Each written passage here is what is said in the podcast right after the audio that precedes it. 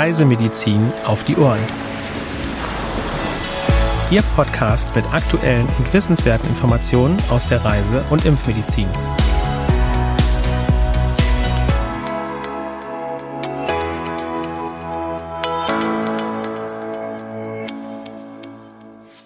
Herzlich willkommen zu einer neuen Folge Reisemedizin auf die Ohren am heutigen Mittwoch, dem 19. Oktober 2022. Heute begrüßen Sie meine Kollegin Dr. Sandra Wittek und ich, Hendrik Baerbohm. Ein herzliches Willkommen auch von mir. Schön, dass Sie heute wieder dabei sind. Auch in dieser Folge haben wir wieder einiges an Informationen für Sie zusammengestellt. Und wir starten auch direkt, und zwar wie gewohnt mit den aktuellen Meldungen. Genau, Sandra. Zuerst geht es hier um Westnilfieber in Deutschland. Mitte August wurde die erste menschliche Infektion in diesem Jahr gemeldet. Bis Mitte Oktober wurden insgesamt neun Infektionen bestätigt. Betroffen sind Berlin, Leipzig und die Landkreise Harz, Saalekreis, Vogtland und Salzlandkreis. 2018 wurden die ersten lokal erworbenen Infektionen in Deutschland bei Vögeln und Pferden registriert. Im Spätsommer 2019 sind in Ostdeutschland erstmals fünf Menschen erkrankt. Im vergangenen Jahr wurden vier Infektionen beim Menschen verzeichnet. Das Virus infiziert hauptsächlich Vögel, kann aber auch auf Menschen, Pferde und andere Säugetiere übergreifen. Bitte achten Sie auf einen guten Mückenschutz. Als nächstes geht es um Dengue-Fieber in Nepal. Seit Beginn dieses Jahres sind bereits ca. 39.000 Menschen erkrankt und 47 verstorben. Im vergangenen Jahr wurden 540 Infektionen registriert. Betroffen sind neben dem Kathmandu-Tal auch erneut Distrikte im Hochgebirge. Die meisten Infektionen wurden im September registriert. Die Infektion wurde in Nepal erstmals 2004 bestätigt. In den Folgejahren wurden ausschließlich kleinere Ausbrüche im Süden des Landes beobachtet. Der bisher größte Ausbruch mit ca. 18.000 Infektionen und sechs Todesfällen wurde 2019 registriert. Achten Sie auch hier auf den Schutz vor den überwiegend tagaktiven Überträgermücken. Als nächstes sprechen wir über Malaria in Pakistan.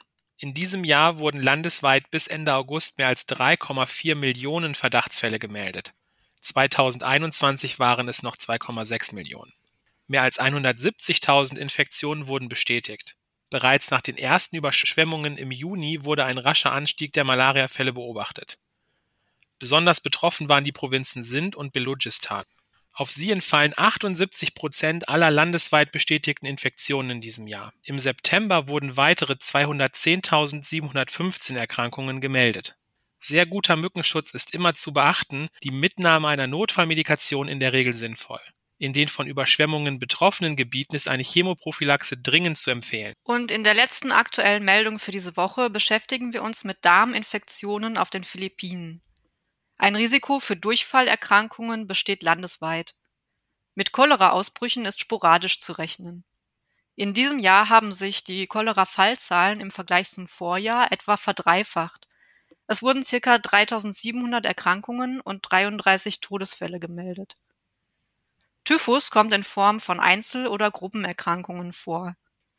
In diesem Jahr haben sich die Fallzahlen im Vergleich zum Vorjahr mehr als verdoppelt. Besonders betroffen sind die Regionen Cordillera Administrative Region, Northern Mindanao und Central Visayas. Bitte achten Sie auf Hygiene, gegebenenfalls können Sie auch eine Typhus- und/oder Cholera-Impfung erwägen. Weitere aktuelle Meldungen finden Sie unter www.cam.de/aktuell. Hendrik, du hast interessante Neuigkeiten, die unsere Seminare betreffen. Was gibt es denn da zu berichten? Ja, es geht um die Termine im kommenden Jahr. Liebe ZuhörerInnen, Sie finden alle Veranstaltungstermine für 2023 nun auf unserer Homepage. Den direkten Link zu unserem Fortbildungsbereich finden Sie in unseren Show Notes. Und auch nächstes Jahr haben Sie wieder die freie Wahlmöglichkeit zwischen Präsenzteilnahme vor Ort oder Livestream vom heimischen Bildschirm aus.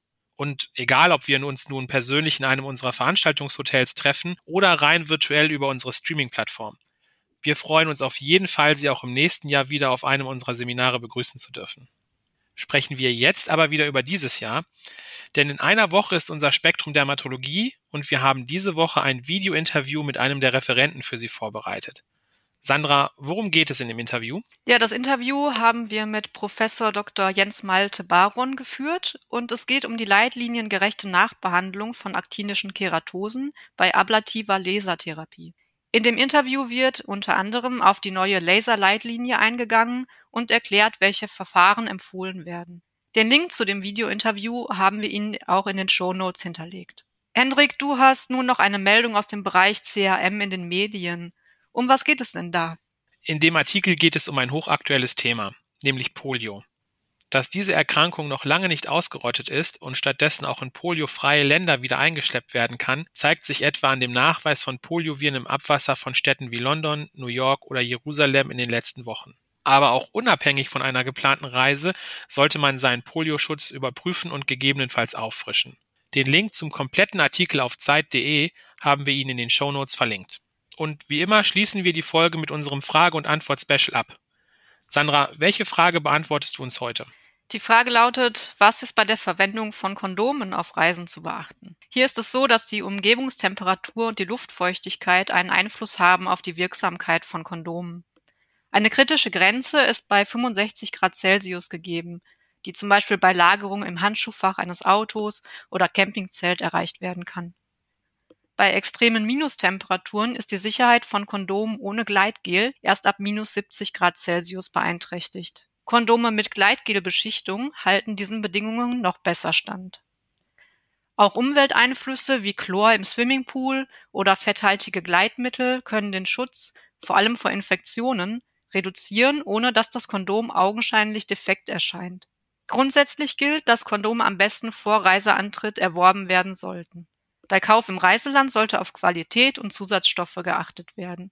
Beispielsweise können Kondome, die mit dem Spermizid Nonoxynol 9 beschichtet sind, die Empfindlichkeit für eine HIV-Infektion erhöhen. Bei einer Latexallergie sollten Kondome aus Polyurethan oder Polyisopren gewählt werden. Ja, danke Sandra für diese nützlichen Informationen. Und damit sind wir auch am Ende angelangt und bedanken uns für Ihr Interesse. Wir hoffen, es waren heute spannende Themen für Sie dabei.